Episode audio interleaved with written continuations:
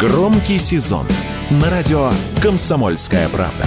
Весь мир услышит Россию. Весь мир услышит радио «Комсомольская правда».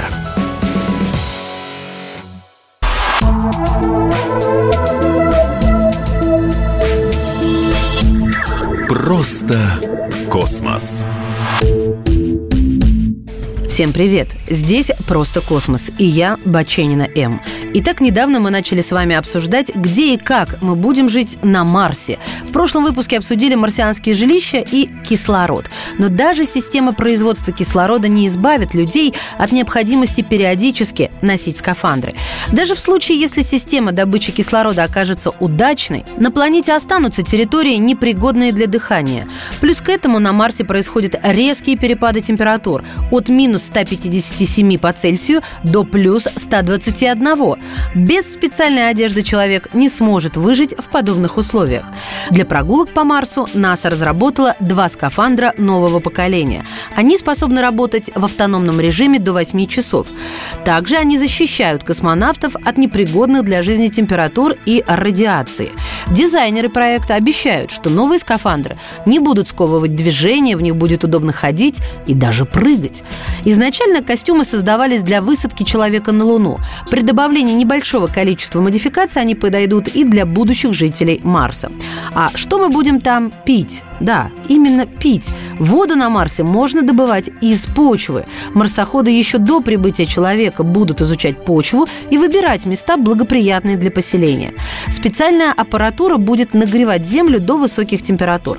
Вода начнет испаряться, ее отделят от почвы и поместят в специальном хранилище. Уже добытая вода будет уходить в переработку, которая занимает гораздо меньше времени, чем добыча воды по новой. Только вода, непригодная для фильтрации, будет возобновляться через испарение из почвы. Если верить прогнозам, каждый житель Марса сможет использовать до 50 литров воды в день, что вполне достаточно для комфортной жизни. Теперь про еду. Поверхность Марса не подходит для выращивания растений, поэтому будущим колонизаторам придется прибегнуть к инновационным способам добычи продуктов. Планируется, что первые поселенцы привезут с Земли запас продовольствия на несколько лет вперед.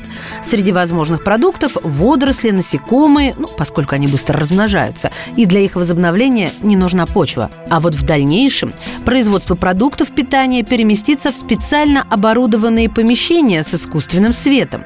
Питательные вещества для растений будут получать из отходов, либо привозить с Земли. Людей, прилетающих на Марс, обучат работе с тепличным оборудованием Марса, и каждый желающий сможет построить свой персональный огород. Среди других возможных вариантов 3D-печать пищевых продуктов. На Марс будет сложно завести животных, и колонизаторы рискуют остаться без мясных деликатесов. Потенциальное создание искусственного мяса поможет решить эту проблему и одновременно обеспечить более гуманный способ производства продукта. Ну, так и хочется сказать. Поехали!